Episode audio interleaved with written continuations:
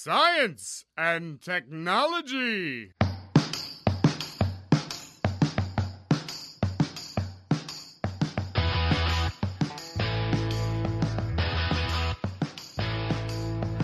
Estamos on com mais um Ciência On hoje para falar, enfim, de novo sobre o universo e como a ciência e tecnologia têm nos ajudado a entendê-lo cada vez mais. Eu sou Pedro Altreto, professor aqui da UFABC, e tenho certeza que nos melhores momentos do universo não pode faltar o dia 11 de junho de 1983. É Pedro, Pedro. Eu sou Célio Fernando, professor aqui também da UFABC, e hoje eu não vou dizer uma frase, mas eu vou dar a indicação de um livro que chama A Fórmula de Deus, que é de um escritor português, esqueci o nome dele agora, mas é um livro bastante interessante, é um romance, uma novelinha ali, mas tem relação com o assunto que a gente vai discutir hoje. Ó, Célio oculto. Eu sou o Kaique, eu sou estudante de bacharelado em física aqui na UFABC, e eu vou citar Newton. Se cheguei mais longe, foi por estar sobre ambos os gigantes. Adoro essa frase. Bom dia, boa tarde ou boa noite, seja o horário e o dia que você estiver ouvindo esse áudio, seja bem-vindo ao Ciencion, um podcast aqui da Universidade Federal do ABC, ou FABC, que fala diretamente com a partícula elementar da ciência ou pesquisador. Hoje é a primeira pauta do Kaique Campos, que é um Jedi do meu grupo de pesquisa. Kaique, quem que você trouxe e sobre o que a gente vai falar? Hoje nós temos aí a honra de entrevistar o professor Pedro Henrique Moraes, professor daqui da UFABC. Ele é graduado em Física pela Universidade Estadual Paulista, Unesp, mestre e doutor em Astrofísica pelo Instituto Nacional de Pesquisas Espaciais, realizou seu pós-doutoramento no Instituto Tecnológico Aeronáutica, Universidade de Nápoles Federico II, UNINA, em Nápoles, na Itália, e na Universidade de São Paulo, a USP. Atualmente ele trabalha com gravitação e cosmologia, teorias alternativas de gravitação, objetos estelares compactos e ondas gravitacionais e aí, professor Pedro, tudo bem? Tudo bom, Kaique? Amigos aí, obrigado pelo convite. Vai ser um prazer conversar com vocês. Pedro, primeiro que tem dois Pedros aqui, o Kaique. Aqui eu só sou Pedro, viu, Kaique? Pode me chamar de Pedro. Aqui eu só sou um comunicador tá bom? Mas obrigado aí. Vamos chamar o professor Pedro Moraes. Pedro, me diz uma coisa, a gente sempre começa o nosso programa conversando com o pesquisador, mas com coisas que não estão no currículo dele, né? Certo. Você é formado uhum. em qual campus da Unesp? Guaratinguetá. Guara... Eu quase fui fazer... Você fez física lá, né? Isso, isso mesmo. Ah, então eu, quando eu ganhei inscrição para fazer física, eu estava entre Bauru, Rio hum. Claro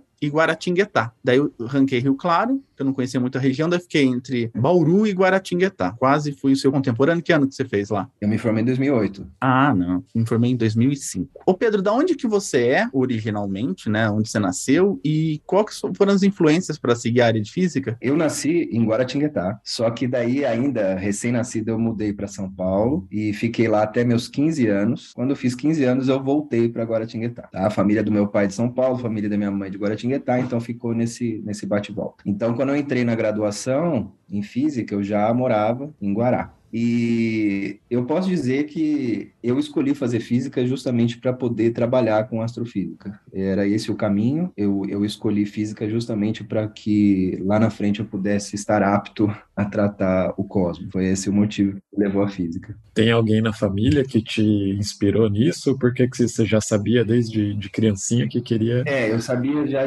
desde pequeno mesmo. O que, que acontece? Minha formação é mais ou menos na parte de exatas. Eu acho que não tinha como eu fugir muito. Meu pai é engenheiro e minha mãe é matemática. Quando eu era pequeno, eu, eu não sei, eu acho que não é um clichê, né, falar que um astrofísico realmente desde pequeno já olhava para o céu e tal, porque comigo aconteceu assim. O que que acontece? Nesses bate e volta São Paulo, Guaratinguetá, a gente ia muito visitar a família da minha mãe lá em Guará, né, morava em São Paulo e pegava a Dutra, né? Pegava a Via Dutra e quando eu saía ali da Grande São Paulo e entrava no Vale do Paraíba, eu via um céu na estrada, eu via um céu que eu não estava acostumado a ver em São Paulo. Via horizonte. Isso, via coisas assim que, nossa, eu, eu realmente não via em São Paulo. E aquilo me fascinava de uma forma. Eu atormentava meu pai perguntando para ele na estrada, ele dirigindo, e eu falava, pai, mas o que, que é isso? O que, que é aquilo? E ele, claro, tinha uma noção básica de astronomia e, e explicava para mim na medida do possível, né? E aí eu lembro que um belo dia ele falou: olha, para seguir essa carreira você vai ter que saber bastante matemática. Eu não sabia que era isso. Para mim era só ficar olhando para o céu e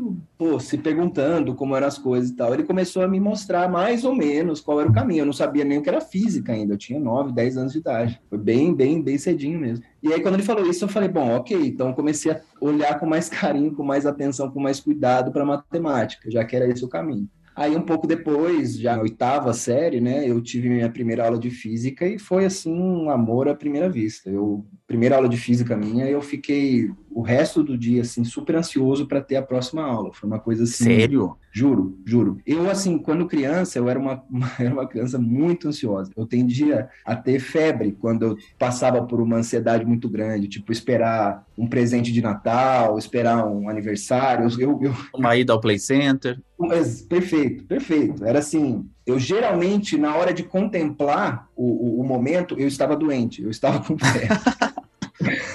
Parou isso ou não? Eu diria que diminuiu. É, eu, eu, percebo que você não está muito bem. Então, depois da minha primeira aula de física, eu tive um momento assim que eu adoeci, porque eu fiquei muito, muito ansioso esperando a próxima. E eu tive um dia assim de febre, um dia de cama. Você lembra qual foi o conteúdo? Foi cinemática? Foi, foi o primeiro, V igual a delta S sobre delta T, foi uma coisa assim, mas me fascinou de uma forma assim, eu falei, meu Deus, então a gente consegue aplicar a matemática para descrever a natureza, que coisa mais maravilhosa. Isso foi em 1999. Caramba, eu nunca vi pessoal de FEMEC, é o curso que a gente dá aqui de fenômenos mecânicos, sigam esse exemplo. Quando a gente dá FEMEC, o pessoal, o pessoal tem uma grande decepção com a física. É a coisa mais linda. Você conseguir descrever a natureza a partir da matemática, eu acho que é, um, é uma coisa linda, a gente tem que aproveitar. De que área de São Paulo você é originalmente? Zona Leste. Eu morei até meus 15 anos na Penha. Ah, tá. Não muito longe daqui, então. Então você, você tá em casa. Você fez faculdade em casa, né? Foi em Guaratinguetá que você fez o Unesp Sim. e acabou vindo. E na época eu já morava lá, sim. Ah, legal. E me diz uma coisa, você viveu em Nápoles? Algo a dizer sobre Nápoles ou não? Algo a dizer. Bom, a comida lá é maravilhosa, maravilhosa, meu Deus do céu, a melhor pizza do mundo. A pizza foi inventada lá, se não me engano. Tem uma gastronomia assim que, que é, eu, eu, posso dizer que é o que eu mais sinto falta, tá? As pessoas, elas têm de fato uma fama de serem um pouco ríspidas, um pouco grosseiras. O trânsito é muito maluco, muito mesmo. Não existe nenhum tipo de cordialidade, muito pelo contrário, é cada um por si. É, mas assim, com o tempo você se acostuma, você começa a fazer igual também. e é muito bom. O que eu mais sinto falta, eu confesso, que é a comida. Ah, legal. Os italianos têm aquela grosseria amável, né? Eu acho, pelo menos. Né? É, e falando em comida, eu lembrei de uma situação. A minha esposa ela ficou um tempo comigo lá e depois ela voltou para o Brasil. Quando eu fui voltar de fato, ela foi me buscar no aeroporto. Já fazia alguns meses que a gente não se via. E eu lembro de ver ela chegando no carro. Quando ela me viu, ela começou a dar risada. E eu falei, nossa, ela tá muito alegre, muito contente por me ver depois de tanto tempo, né? E depois ela foi falar para mim que ela começou a rir, que ela não parava mais pelo tanto que ela percebeu que eu tinha engordado nesse tempo que eu fiquei lá comendo a comida napolitana. Então, na verdade, ela estava rindo da minha forma física, né? Que eu tinha é, eu acho que a gente vai ter essa surpresa também quando sairmos da pandemia, né? Apesar que o Célio falou que perdeu muito peso, né, Célio? Sim, sim, eu emagreci, não engordei. Né? Bom, então vamos falar sobre os céus, enfim, sobre os melhores momentos da cosmologia. Não inclui, infelizmente, o dia 11 de junho de 1983, meu aniversário, dia que eu nasci, mas inclui também bons momentos. Logo depois da vinheta do Ciencion.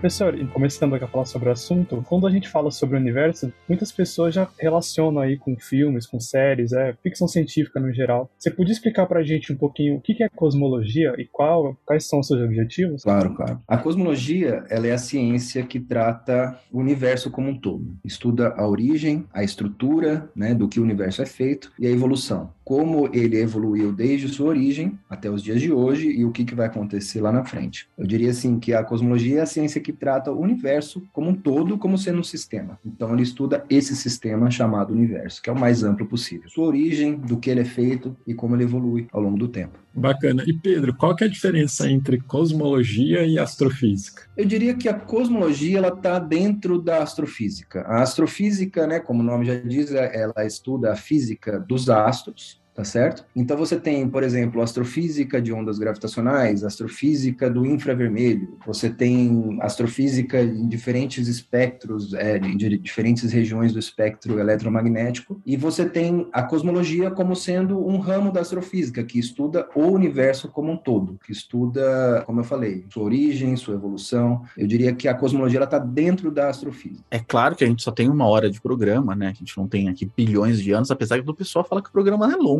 O Célio sempre fala: o programa é longo, o programa é longo, tá longo Não, demais. Depende dos programas. É, depende do programa. Mas claro que a gente não vai querer que saiba tudo, né? Mas agora a gente vai saber um pouquinho sobre a história do universo. Você nos contar um pouquinho da história, os melhores momentos da onde surgiu o universo, né? O primeiro ponto, qual a teoria que é mais aceita hoje, da onde que surgiu o universo, né? Alguns melhores momentos, né? Vamos falar sobre alguns deles e para onde, se a gente consegue predizer o futuro do nosso querido universo aqui, o que a gente vai fazer daqui a algum tempo, né? Se, se a humanidade ainda estiver por aqui. O modelo aceito hoje pela comunidade científica é o modelo do Big Bang, só que alguns ingredientes foram sendo somados, foram sendo adicionados a esse modelo do Big Bang ao longo do passar das décadas, né? Hoje a gente tem o Big Bang muito atrelado, Pedro, ao modelo inflacionário. O modelo inflacionário, ele é, digamos, o que coloca o bem no Big Bang, é o que faz essa expansão, essa grande expansão ocorrer. A gente descreve a evolução do universo a partir da teoria da relatividade geral de Einstein. Einstein desenvolveu sua teoria de gravitação, a gente pode dizer a relatividade geral é uma teoria de gravitação, e para entender a evolução do universo desde sua origem até os dias de hoje e o futuro, a gente aplica as equações de Einstein é, no universo como um todo, dizendo qual é o conteúdo de matéria que tem no universo. As equações nos dizem qual vai ser a geometria do universo e como que essa geometria vai mudar durante o tempo. Então tudo começou com esse Big Bang. O que causa essa expansão é, primordial, a gente entende que é o que a gente chama de inflação. Então existe um certo campo de matéria que a gente coloca quando a gente está descrevendo o universo primordial, dependendo do campo de matéria que você insere nas equações de Einstein, você consegue ter um efeito tipo antigravidade, tipo antigravitacional. A relatividade geral ela permite isso. Então, esse cenário inflacionário, que ele começa a ocorrer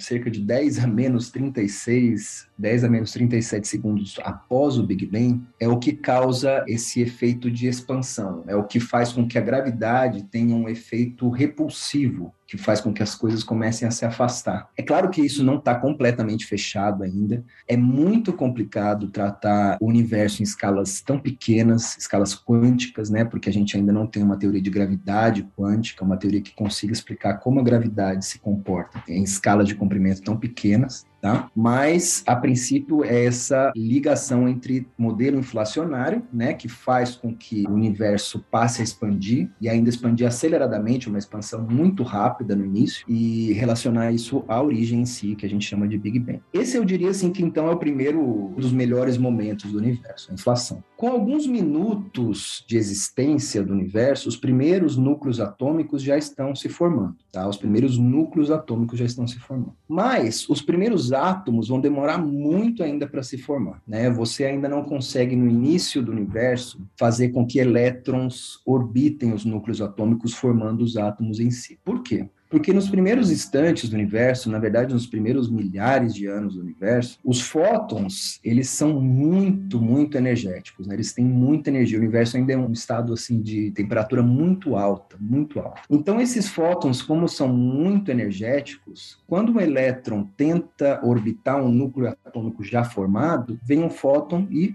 bate nele, dá uma pancada nele e impede que esse átomo se forme, porque para você ter um átomo formado, você precisa ter um elétron orbitando o núcleo atômico, pelo menos um elétron. Né? Então, esse é o estado durante os primeiros milhares de anos de existência do universo. Você tem núcleos atômicos formados, mas quando você vai tentar formar um átomo, quando um elétron vai tentar orbitar esse núcleo atômico, vem um fóton e tum, bate nele. Pedro, só uma pergunta. É, quando você fala milhares de anos, essa palavra anos, como que a gente mede? Porque ano aqui pra gente é dar uma volta ao redor do Sol. Tem paralelo quando você fala milhares de anos? Eu posso falar que milhares de anos lá é como se fosse milhares de anos agora aqui na Terra? É a mesma? É, se preferir milhares de anos terrestres, tudo bem, sem problema. Esse é o cenário até o universo atingir cerca de 400 mil anos. E por ano, entenda 365 dias mesmo, tá? É o ano que a gente convencionou como ano, tá bom? Então, até o universo atingir cerca de 400 mil anos, você não consegue formar átomos. Por esse motivo que eu falei, os, os fótons, né, essas partículas de luz, elas são muito energéticas, porque o universo é muito quente. Ele impede a formação dos primeiros átomos. Mas o universo está expandindo, né? Como eu falei já desde o início, o universo está expandindo. Está expandindo, ele está esfriando. Chega uma hora aproximadamente 400 mil anos de existência do universo, os fótons já não têm mais tanta energia para impedir a formação dos átomos, entende? Os fótons eles já não têm mais tanta energia para bater um elétron e impedir que o elétron orbite o núcleo atômico. Quando esses fótons já não têm mais tanta energia, então os elétrons começam sim a orbitar os núcleos atômicos. Então você começa a formar os primeiros átomos, de fato, tá?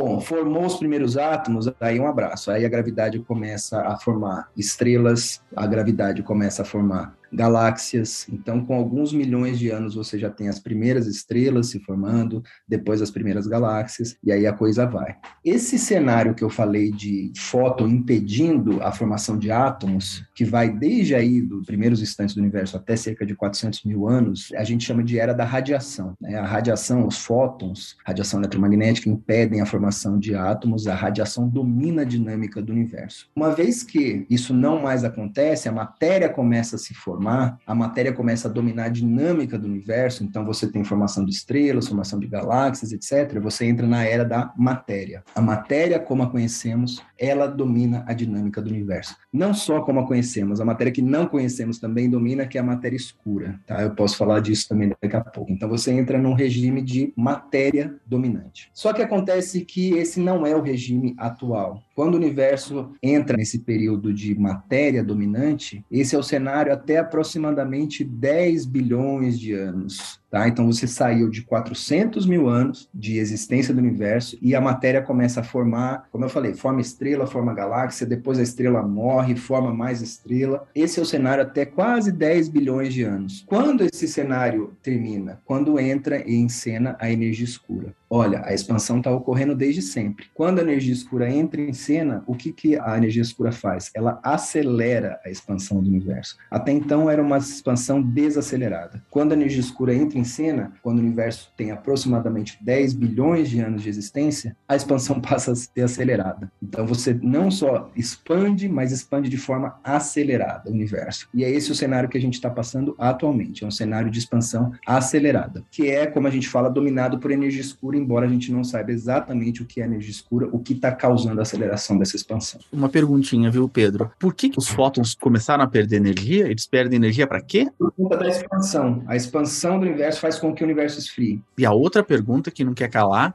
essa é uma casca de banana, mas eu, eu coloco que o pessoal deve estar perguntando. Essa parte que você está incluindo, inclusive, a matéria escura, ela parte do pressuposto de que a gente consegue reverter as leis de Newton daqui para o passado e elas funcionam do mesmo jeito. Sim. Isso é verdade? Isso é certeza que isso é verdade? Eu diria assim, mais que Newton, tá? Eu diria relatividade geral de Einstein tá? Porque a gente entra num regime de altas energias onde Newton não vai funcionar mais, né? Por isso que eu falei, a gente pode encarar a teoria da relatividade geral de Einstein como uma teoria de gravitação, tá? E ela de fato recupera como um caso especial dela para baixas energias a gravitação newtoniana. Então eu diria assim, até o instante quase pertinho ali do Big Bang a gente consegue descrever tudo com a relatividade geral de Einstein. Não, tranquilo. Então parte do pressuposto que a, a teoria vale até lá naquele comecinho de tudo.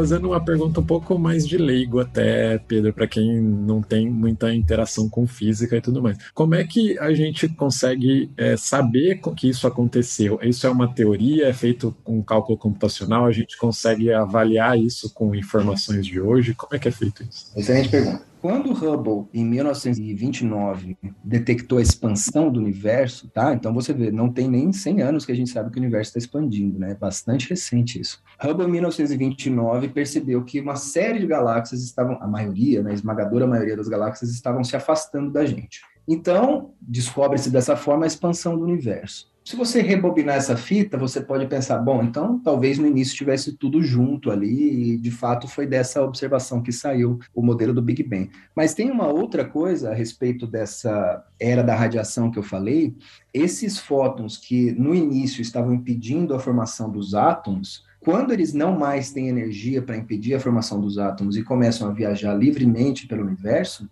eles viajam e hoje são detectados como a radiação cósmica de fundo que é talvez o principal observável da cosmologia. Então, hoje você observa esses fótons que desacoplaram da matéria no universo de 400 mil anos de idade. Então, sim, tem observáveis que corroboram essa teoria. Bacana, Pedro. Eu fiz a pergunta sobre a parte da rebobinar a fita, eu falei Newton, mas é o Einstein, é porque você, no, no, seu currículo, tem uma coisa que chama teorias alternativas de gravitação. A gente vai fazer um programa só sobre isso, pessoal. Nossa, maravilha. Tranquilo aí. Mas o que, que tem de tão alternativo aí? Só dá um sneak peek pro pessoal. Ah, tá, vou dar uma palhinha. Esse, na verdade, é meu campo principal, tá, de pesquisa, é o meu, é o meu ganha-pão principal. O que que acontece? Einstein, com toda a sua genialidade, é, nos proporcionou, então, uma teoria de gravidade que relaciona matéria à geometria. Então, para Einstein, a gravitação nada mais é do que uma deformação no espaço que é causada por conta de uma distribuição de matéria que existe nesse espaço. Tudo bem? Einstein nos mostrou isso. Só que acontece que, veja, Einstein publicou a teoria da relatividade geral em 1915. Nessa época a gente não sabia nem da expansão do universo. A gente não tinha ideia da grandeza do universo, né? Com o passar dos anos, das décadas, você já tem um século aí, muitos observáveis apareceram. E alguns observáveis são dificilmente explicados a partir da relatividade geral. É nesse ponto que entram as teorias alternativas. Muita gente até chama de teorias de extensão de gravidade, teorias de extensão da relatividade geral, porque não é que ela muda a relatividade geral, ela eleva a relatividade geral a um outro patamar, uma vez que ela insere novos termos nas equações de campo de Einstein, com o intuito de fazer com que esses novos termos deem conta de certos observáveis que, a princípio, a relatividade geral tem alguma dificuldade para explicar. Só fazer um repeteco aí dos melhores momentos, das três fases, porque daí você coloca a matéria escura. Eu queria entender, porque a gente fez um programa de matéria escura e pareceu, ao momento, a gente até colocou entre dúvidas e acertos a matéria escura. Eu queria só entender a parte da matéria escura. Só poderia fazer um rebobino aí das fases e em que momento que entra a matéria escura no, no assunto? Tá, beleza. Então vamos lá. Quando então você passa por um universo primordial que eu falei é dominado pela radiação. Sempre que eu falar que é dominado, entenda assim, a dinâmica desse universo é dominada pelo componente que eu falar, tá? Seja radiação, seja matéria, seja energia escura. Então, no início, a dinâmica do universo é dominada por radiação. Só que o universo está expandindo ele está esfriando. Os fótons, eles já não são mais tão energéticos ao ponto de impedir a formação dos átomos, né? Aquela coisa do, do fóton bater no elétron, impedir que o elétron orbite o núcleo atômico, não mais acontece. Quando isso não mais acontece, os fótons viajam livremente pelo universo e a matéria começa a se formar. Quando a matéria começa a se formar, quando os átomos começam a se formar, entenda a matéria que eu quero dizer aqui é átomo, tá? Porque os núcleos atômicos já estavam formados. Quando os átomos começam a se formar, a matéria passa a dominar a dinâmica do universo. Ótimo. Então você tem informação de estrelas, você tem informação de galáxias, etc. Mas no momento desse desacoplamento, digamos, entre matéria e radiação, você já tem porções de matéria escura formadas no universo, o que a gente chama de halos de matéria escura. Imagina que você tem regiões em que existe é, uma porção muito grande de matéria escura, já vou tentar explicar um pouquinho melhor o que é isso, mas no momento que a matéria desacopla da radiação, ela já começa a cair em direção a esses halos, a essas porções de matéria escura que já estão formadas. O que, que é essa matéria escura? Bom, a gente tem evidência dela há praticamente 100 anos, mas até hoje a gente não sabe exatamente o que ela é. A gente sabe que ela interage gravitacionalmente, mas ela não interage eletromagneticamente. Ou seja, você pode jogar luz nela que não vai adiantar nada, você não vai conseguir enxergá-la. Mas ela tem um papel fundamental na formação de estruturas logo após esse desacoplamento entre matéria e radiação. Porque, como eu falei, você desacoplou matéria da radiação, a matéria que começou a se formar, ela já começa a cair em direção a esses poços de matéria escura que já estão formados no universo. Isso faz com que você consiga formar matéria numa taxa que você hoje consegue observar estruturas gigantescas. Você tem aglomerados de galáxias muito, muito, muito grandes. Esses aglomerados eles não existiriam se não houvesse matéria escura, porque a matéria escura, esses poços de matéria escura que já estão formados, eles aceleram a formação, porque a matéria que a gente conhece vai caindo em direção a esses poços e vai formando, como eu falei, galáxias e estruturas ainda maiores. Caramba! Não, eu ia perguntar, ainda em termos da matéria escura, talvez uma pergunta de leigo. Você falou que ela tem a gravidade, mas não interage eletronicamente mas existem átomos de matéria normal, não sei como que chama outra matéria, e átomos de matéria escura, ou é uma coisa diferente? Você sabe alguma coisa disso? Não, é isso, é isso assim que funciona. Essa matéria ordinária a gente chama de matéria bariônica, né? Que são matéria formada por bárions. A matéria escura a gente não sabe o que é. A gente tem modelos que tentam explicar ela como um tipo de matéria bariônica que não interage com a luz, mas é muito difícil, tá? Porque a gente espera que a matéria bariônica de fato interaja eletromagneticamente e o que o pessoal faz, o pessoal já da física de partículas, é tentar explicar a matéria escura como um tipo de partícula que não faz parte do que hoje a gente conhece como modelo padrão, né? Existe um modelo padrão de partículas e a matéria escura seria algum tipo de partícula que não faz parte ainda desse modelo padrão, que seria algo que está além do nosso conhecimento. Então você usa aceleradores de partículas para ver se você consegue tirar alguma dica dali. Você, enfim, aceleradores eles estão é, constantemente quebrando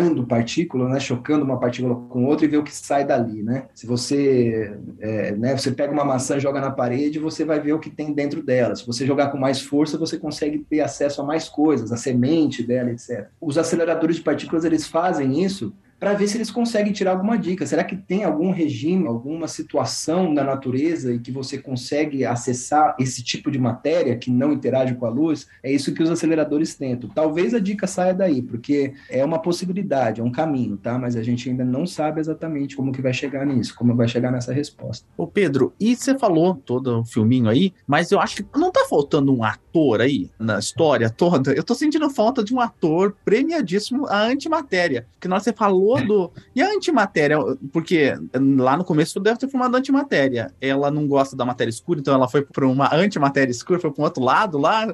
Por onde foi? Por onde foi ela? Pois é, há um, um desbalanceamento né, visível entre matéria e antimatéria. Essa eu diria que é mais uma questão em aberto ainda. A gente não sabe por que que o que causou isso, né? O que fez com que num determinado momento a matéria dominasse absurdamente sobre a antimatéria. Também é uma questão em aberto, também é algo que tem muita gente fazendo, muita gente pesquisando e buscando respostas. Só para deixar claro para o pessoal, então lá no começo formou antimatéria e por algum motivo ou formou pouco ou ela foi para outro lugar. É isso. E quem sabe para um outro universo. É, ou foi para uma antimatéria escura. Quem sabe? Para um anti-universo. para um anti-universo? Não.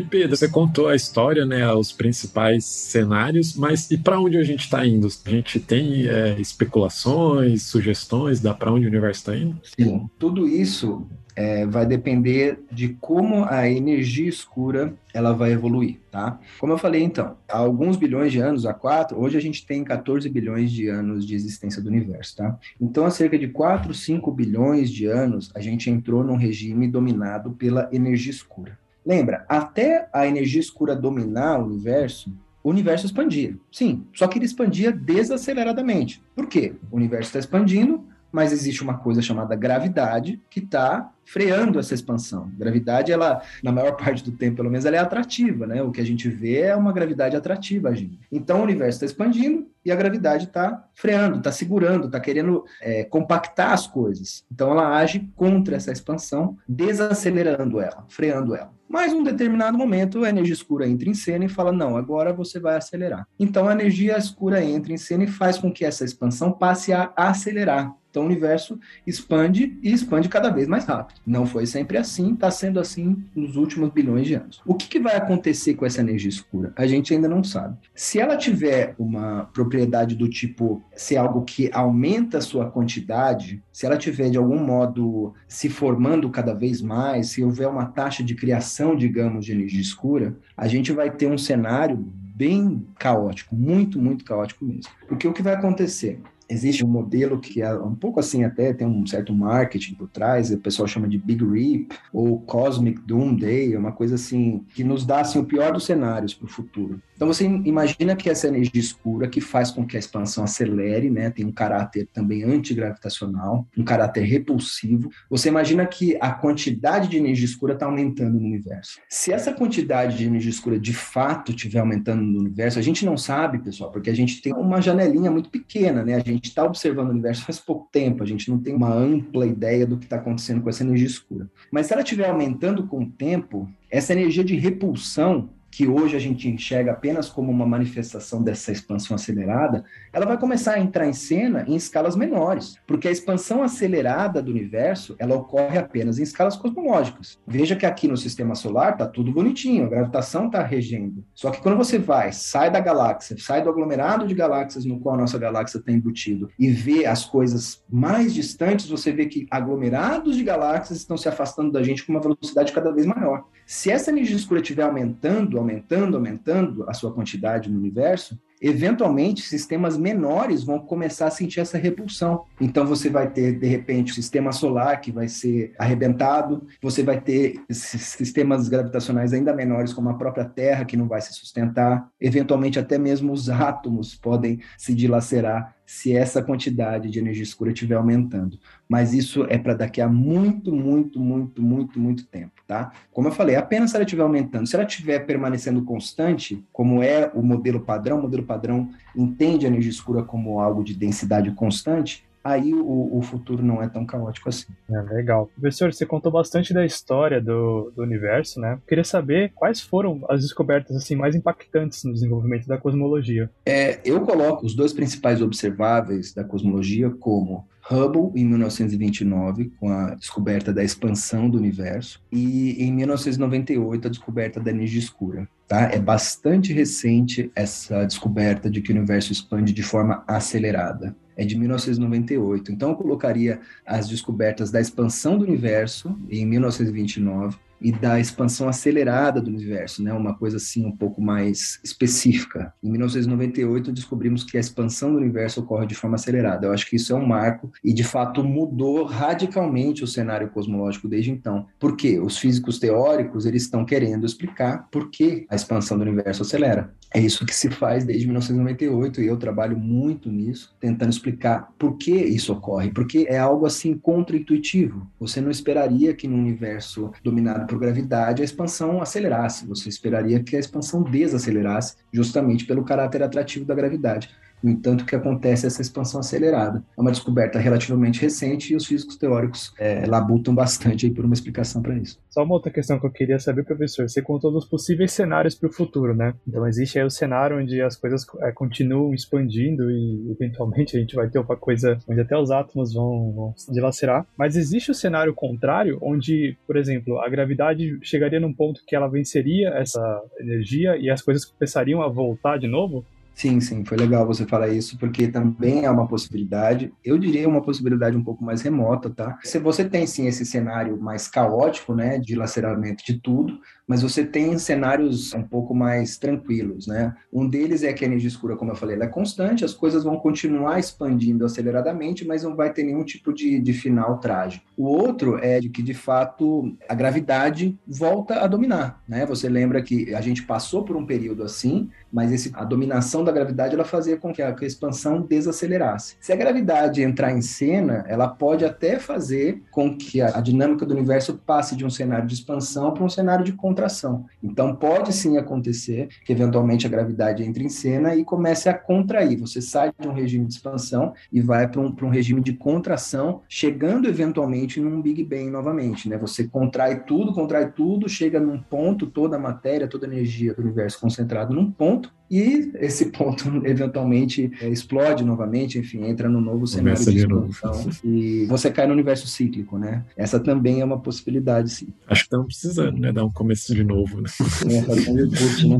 Era só isso adendo que eu ia fazer, viu, Célio? O Pedro falou em tempos cosmológicos, né? A gente, na humanidade, a gente não espera ter nenhum tipo de novidade, não, né? Durante a existência da humanidade. Isso aí é coisa para... De forma alguma, coisa para bilhões. Os governos futuros, né? Tem. esse cenário caótico que eu falei, o pessoal que escreveu esse artigo, acho que em 2002, se não me engano, eles colocam é, a escala de tempo para cada coisa que vai se despedaçar, né? Eles colocam a escala de tempo para nossa galáxia, enfim, para os átomos, até como eu falei. E se não me engano, a coisa vai terminar mesmo daqui a 30 ou 40 bilhões de anos. Então, nosso Sol morre antes. Durante a humanidade, a gente não vai experimentar entre aspas, nenhuma novidade, ou vai? Não, de forma alguma. De forma alguma, né? Enquanto a humanidade estiver aqui, enquanto a humanidade estiver aqui, o cenário vai ser esse cenário dominado por energia escura, que faz com que a expansão acelere. Não vai mudar absolutamente nada enquanto a gente estiver aqui, isso é certo. Pedro Moraes diz que não há previsão de novidades nos céus para os próximos milhões de anos, então. O que oh. não quer dizer que a gente não tem que trabalhar para tentar explicar, né? Porque é, a gente não tem que explicar direito nem o que a gente está vendo, imagina se outra coisa aparecer. Né?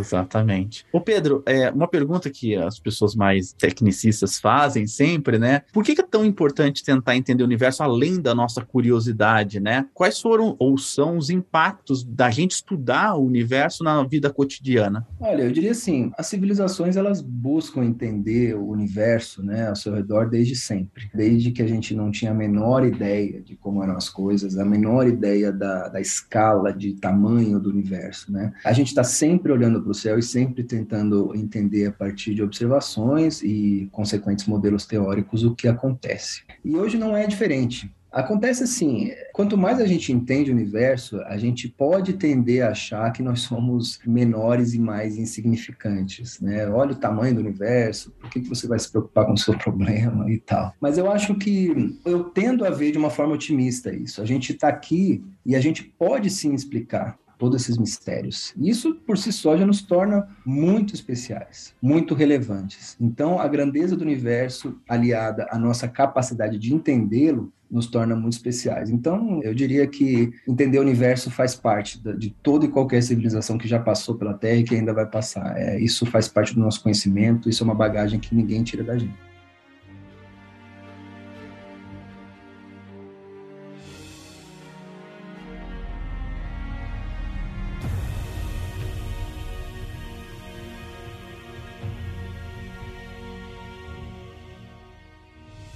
Legal. Professor, hoje, quais você diria que são os maiores desafios para a cosmologia? Olha, eu diria, sem muito medo de errar, que os maiores desafios são entender a matéria escura e a energia escura, tá? Matéria escura, que tipo de matéria é essa que faz com que, por exemplo, hoje a gente observa, né? Eu comentei o papel da matéria escura lá no início, né? Na formação das estruturas, etc. Mas hoje a gente, estudando uma galáxia, a gente vê os efeitos. Eu ia falar que a gente enxerga, né? A gente não enxerga a matéria escura, mas a gente enxerga os efeitos dela. Por exemplo, existe um exemplo muito bacana que chama curvas de rotação de galáxias. Você tem estrelas orbitando o centro de uma galáxia, e a partir da luz que, que essa galáxia emite, você consegue inferir qual seria a massa dessa galáxia, então você consegue saber qual vai ser a velocidade da, de órbita da estrela ao redor do centro da galáxia, porque você fala, bom, quanto mais luz tem ali, mais massa tem ali, então eu consigo tratar ali o potencial gravitacional newtoniano e ver qual que é a velocidade dessa estrela. Só que quando você faz essa continha e quando você observa de fato, quando você mede a velocidade orbital dessa estrela, a velocidade da estrela é muito mais alta, muito mais alta do que as suas contas te dizem. Ou seja, você conclui então que além dessa matéria que está emitindo luz, você tem muito mais matéria ali que está fazendo com que essa estrela se mova mais rápido, porque ela está sentindo de fato um campo gravitacional mais forte. Entendeu? A gente faz isso hoje, na verdade, a gente faz isso desde a década de 70. A gente não, porque eu sou físico teórico, mas o pessoal experimental faz. Faz isso desde a década de 70. E você mede esse efeito de que a gente chama de curva de rotação de galáxias, esse aumento na velocidade orbital de estrelas. E a gente não sabe por quê. Quer dizer, a gente, a razão disso a gente fala é por causa da matéria escura. Mas o que é de fato a matéria escura? A gente não sabe. Entendeu? Então aí está o primeiro grande mistério. Inclusive, se o Pedro me permitir, isso também entra um pouco na questão da gravidade modificada ou da gravidade alternativa. Porque o que, que acontece? Como eu falei, né? Em escalas de comprimentos galácticos, você pode aplicar a mecânica newtoniana sem problema, tá? Você não precisa, a princípio, ali, nessa escala de relatividade geral. Você aplica a física newtoniana ali e você vê que, de fato, a velocidade que você observa para uma estrela orbitando o centro da galáxia é muito mais alta do que o que você esperaria pela massa que você infere a partir da luminosidade da galáxia, tudo bem? Você fala, bom, minhas contas estão erradas. Então, o que, que você faz para fazer com que haja uma concordância entre suas contas e o que você observa? Você fala, tem muita matéria escura ali, muita matéria escura ali. Beleza, bateu. Só que alguns físicos, motivados pela falta de informação e pela falta de detecção de partículas de matéria escura,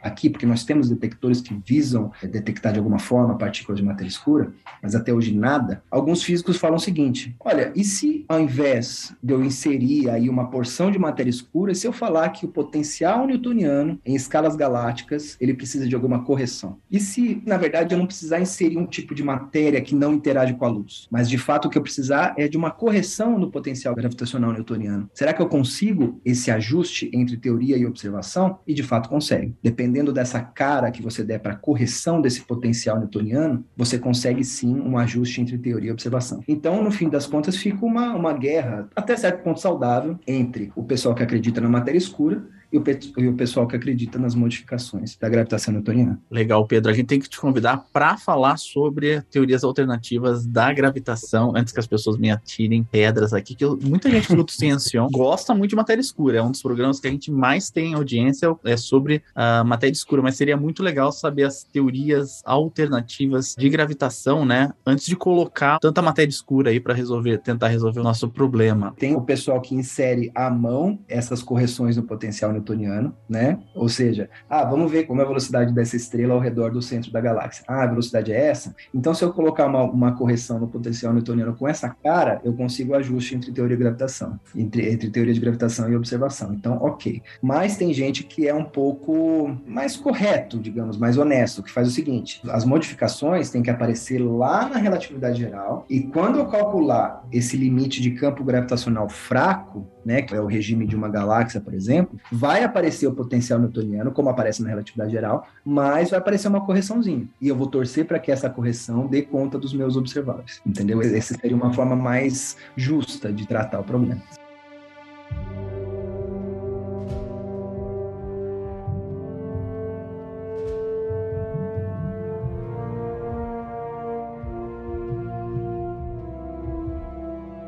Bacana, Pedro. É muito interessante mesmo ouvir sobre essas coisas do espaço. Eu mesmo, como o Pedro mencionou, gosto muito. Quando entra nessas partes de potencial, não sei o que, já foge da minha alçada, mas eu acho muito interessante essas teorias, eu fico viajando nelas. E a gente está chegando perto do fim do, do, nosso programa, né? E como de costume, a gente sempre pede para o nosso convidado deixar uma mensagem, principalmente esse pessoal que está chegando, que tem essa paixão que você tinha lá, que você mencionou quando criança para o espaço e quer estudar, seguir essa carreira, e fica livre para deixar uma mensagem. Legal. Olha, eu diria assim, a principal motivação para se trabalhar nessa área é, digamos, a sede pelo conhecimento. A gente ainda tem muita coisa para entender, tá? A gente sabe bastante coisa, mas a cosmologia ela nos proporciona muitas perguntas, tá? Como eu falei agora há pouco, as principais são energia escura e matéria escura. A gente não tem um Einstein aqui hoje com a gente para de repente com uma sacada, com um insight dizer, ah, é isso ou ah, é aquilo.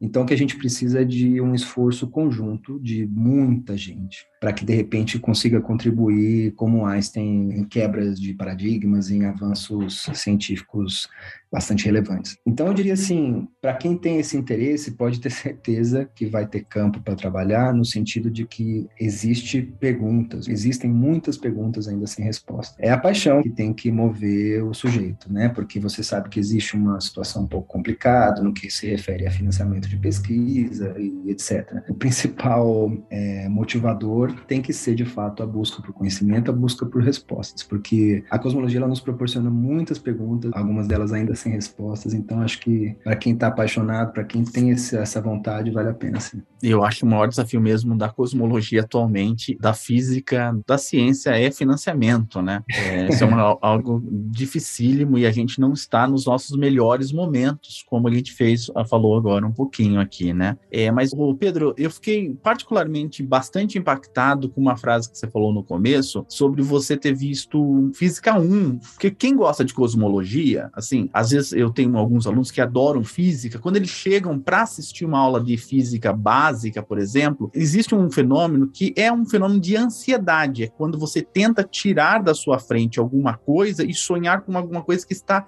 à frente do seu tempo, né? Você quer falar sobre cosmologia antes de entender que aquele presente seu é importante, que é importante a cinemática, a dinâmica.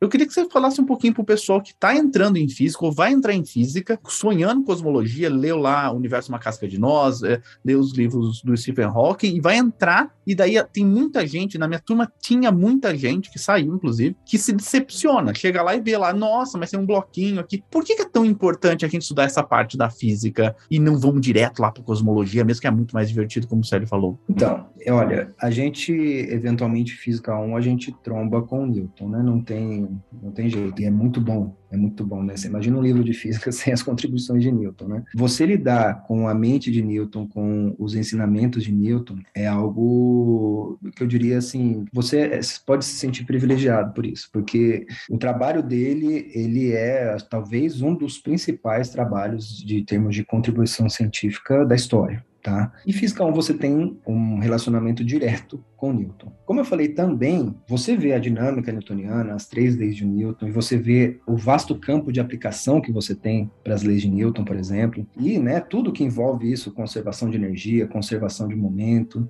Eu estou até, inclusive, terminando de preparar a prova do pessoal, né, para entregar hoje, inclusive. Mas enfim.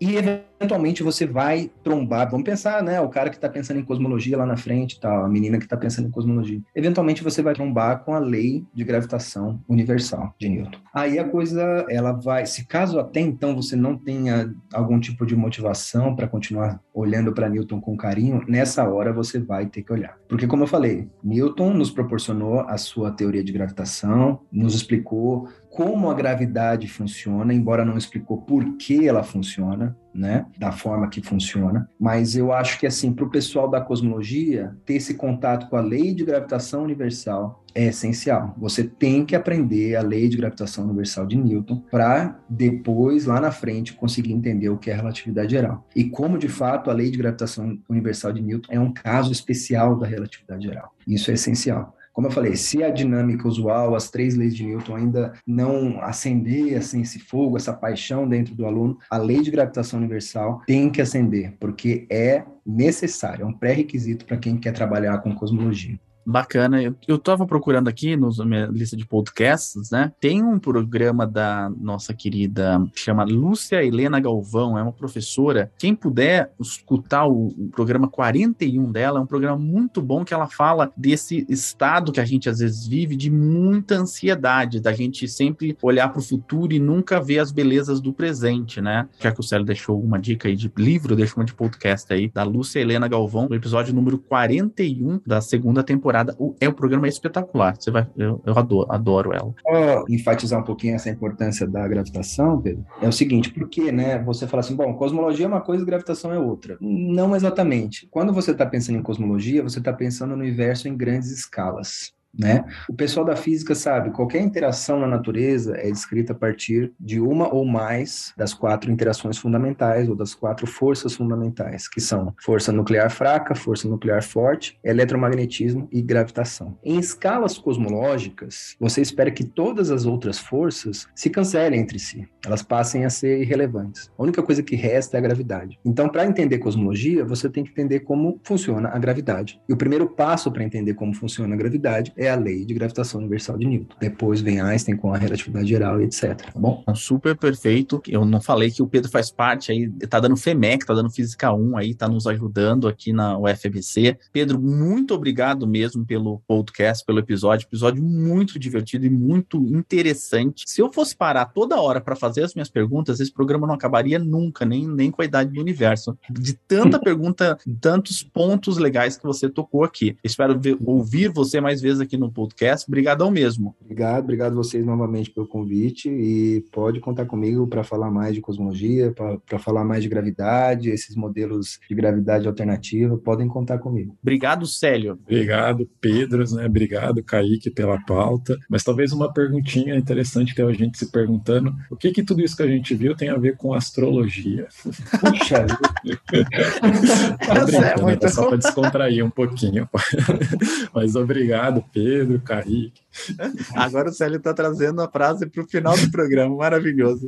O Kaique, muito obrigado mesmo, Kaique. Show de bola, pauta super bacana. Começou com o pé direito, hein? Obrigado, professor Pedro. Obrigado ao outro professor Pedro também. É, professor Célio, foi um prazer estar aqui, achei muito legal e espero gravar muitos mais episódios aí para frente. Bacana, bem descontraído, bem, bem legal. E você que está ouvindo a gente aí em casa, ou no seu escritório, ou na sua escola, você que está nos ouvindo no ônibus, no metrô, ou no barco, qualquer lugar. Qual para você é o melhor momento uh, da cosmologia ou do cosmo do que a gente contou aqui? Comenta nas nossas redes sociais, no Facebook, no Twitter, no Instagram, no TikTok, comenta lá e conta pra gente sobre os melhores momentos do cosmo na sua opinião, tá bom? Qualquer coisa a gente está por aqui, a gente espera vocês no ciencion.com ou em qualquer uma das nossas redes sociais. Até mais, tchau!